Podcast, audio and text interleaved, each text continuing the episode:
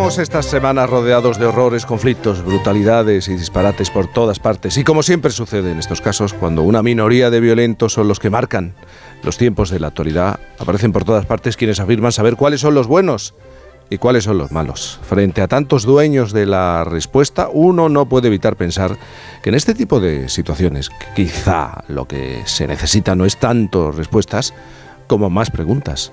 No tanto fabricar respuestas cerradas e inamovibles, como hacerse más preguntas, interrogar a esos dueños de todas las respuestas. Y ese es el tipo de pregunta que quiere hacerse hoy nuestro sospechoso habitual, porque es verdad, Sabino, tienes razón. Eh, estoy pensando, y seguro que tú también, en el conflicto Israel, Hamas, Palestina. La de expertos que te han dado, nos han dado las claves para encontrar la solución e incluso explicar el origen del conflicto, que no es tan sencillo, ¿verdad, Sabino? Sí, claro, en rachas como estas, como la que estamos pasando, cuando los fanáticos parecen haber enloquecido por todas partes y en todo el mundo y se lanzan a, a conflictos violentos eh, en medio de la confusión e incertidumbre, bueno, siempre aparecen los que nos quieren decir ellos y enseñar quiénes son los buenos y quiénes son los malos, como si no tuviéramos capacidad los demás para detectarlo o para intentar detectarlo, para, intentar deducirlo, razonarlo, porque el, mal existe, Jaime, que, duda cabe, el mal es la violencia, la, agresión, el secuestro, la tortura, el asesinato, la intolerancia, la precipitación, el expolio, la mentira, la explotación y podía seguir. Ahora bien, claro, como todas esas cosas se han practicado desgraciadamente en casi todos los bandos de todos los conflictos entre humanos a través de la historia, pues resulta efectivamente entonces complicado, difícil, muy delicado decir exactamente quiénes son los buenos y quiénes son los malos de una manera taxativa, en blanco y negro, sin matices.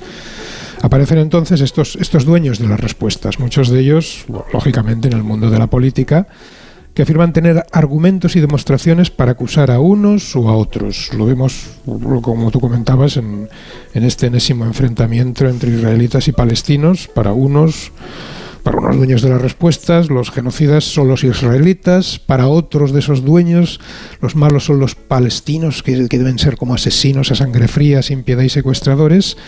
Pero cualquiera que conozca un poco la vida humana y sepa que en general el bien y el mal aparecen casi siempre en ella mezclados, esas respuestas tan, tan taxativas se les harán, pues, lógicamente un poco sospechosas.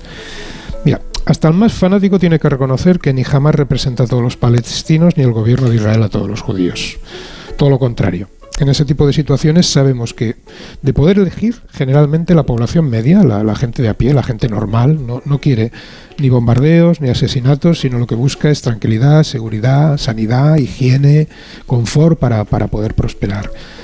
Generalmente son los violentos, los asesinos, los matones, los que suelen secuestrar a su propia población en primer lugar impidiéndoles discrepar de la necesidad de la violencia, acusándoles de traición si no les apoyan, e incluso en algunos casos extremos, como está sucediendo ahora mismo, haciéndoles desaparecer a los discrepantes, a los disidentes. Si les dejaran elegir, si les dejaran elegir de verdad, de una manera que fuera factible, tanto a los israelíes como a los palestinos, yo estoy casi seguro que ni unos ni otros querrían ir en su mayoría o en su totalidad a la guerra. Fíjate, ahora que está de moda hablar tanto de referéndums, yo me huelo que incluso en nuestro país, en el año 1936, en nuestra guerra civil, si le hubieran sometido la decisión de ir a la guerra a la mayoría de la población española de aquel momento, a través de un plebiscito o algo imaginario, yo creo que el veredicto hubiera sido que no querían guerra, sino intentar arreglar aquel, aquel disparate en que se estaba convirtiendo el país. Los dueños de las respuestas, los que creen hallarse en posesión de ellas, quieren convencernos de que hay buenos y malos, pero la realidad es de una complejidad mucho más extrema. ¿Cómo abordar esa complejidad para plantearles preguntas a los dueños de las respuestas? Hombre, yo modestamente lo intento. Si te fijas, hace un momento he usado una expresión que era estoy casi seguro de... En ese casi, Jaime, yo creo que, fíjate, reside todo. Porque asumir la mezcla humana de buenos y malos nos podría llevar también a, la inoperancia, al relativismo, a ser incapaces de, distinguir o decidir entre el bien y el mal, ser incapaces de justificarlo.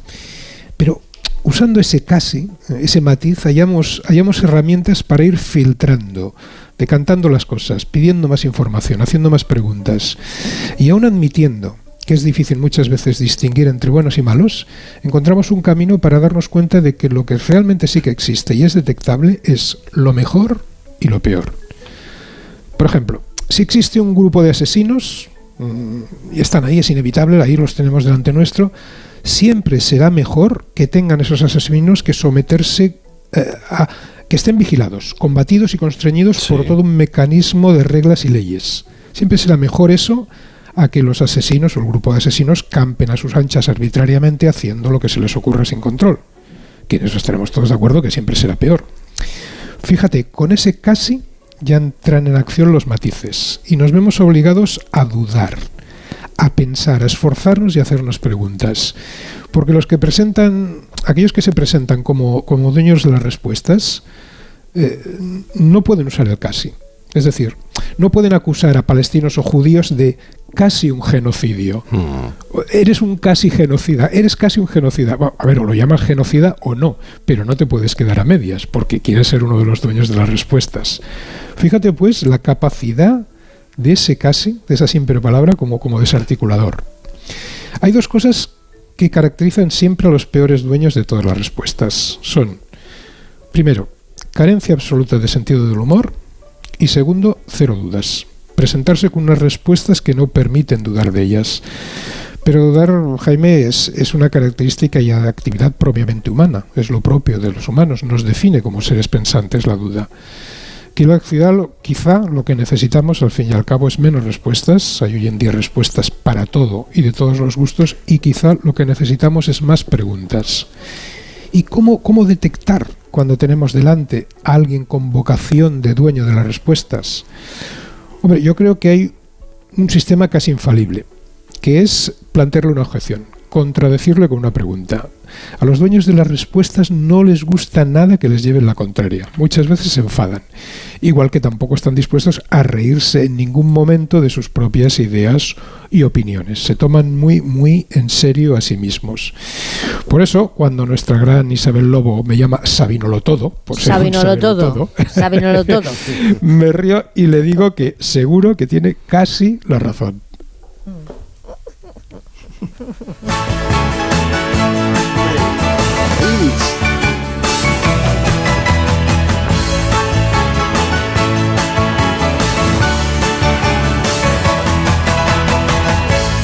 Start talking. I could talk all night. My mind was sleepwalking while I'm putting the world to right. Y Sabino, esta canción, háblame de esta canción que has elegido para ilustrar tu análisis. Sí, esta canción es una canción del Elvis Costello titulada Oliver Sarmi, una melodía preciosa que por contraste Jaime contiene una estrofa en la letra absolutamente, yo creo que la más escalofriante, quizás por cruel y verdadera, de, toda la historia del pop. Habla de la formación del ejército inglés, esa maquinaria colosalmente tituladora que se fundó en las épocas de Oliver Cromwell y por eso se titula la canción Oliver's Army, y dice, siempre habrá alguien con tan mala suerte o tan poco dinero que no le quedará más remedio para sobrevivir que aceptar que le paguen por hacer el trabajo criminal. que define perfectamente todos esos matices y grises que tienen estas situaciones tan, tan tremendas y terribles.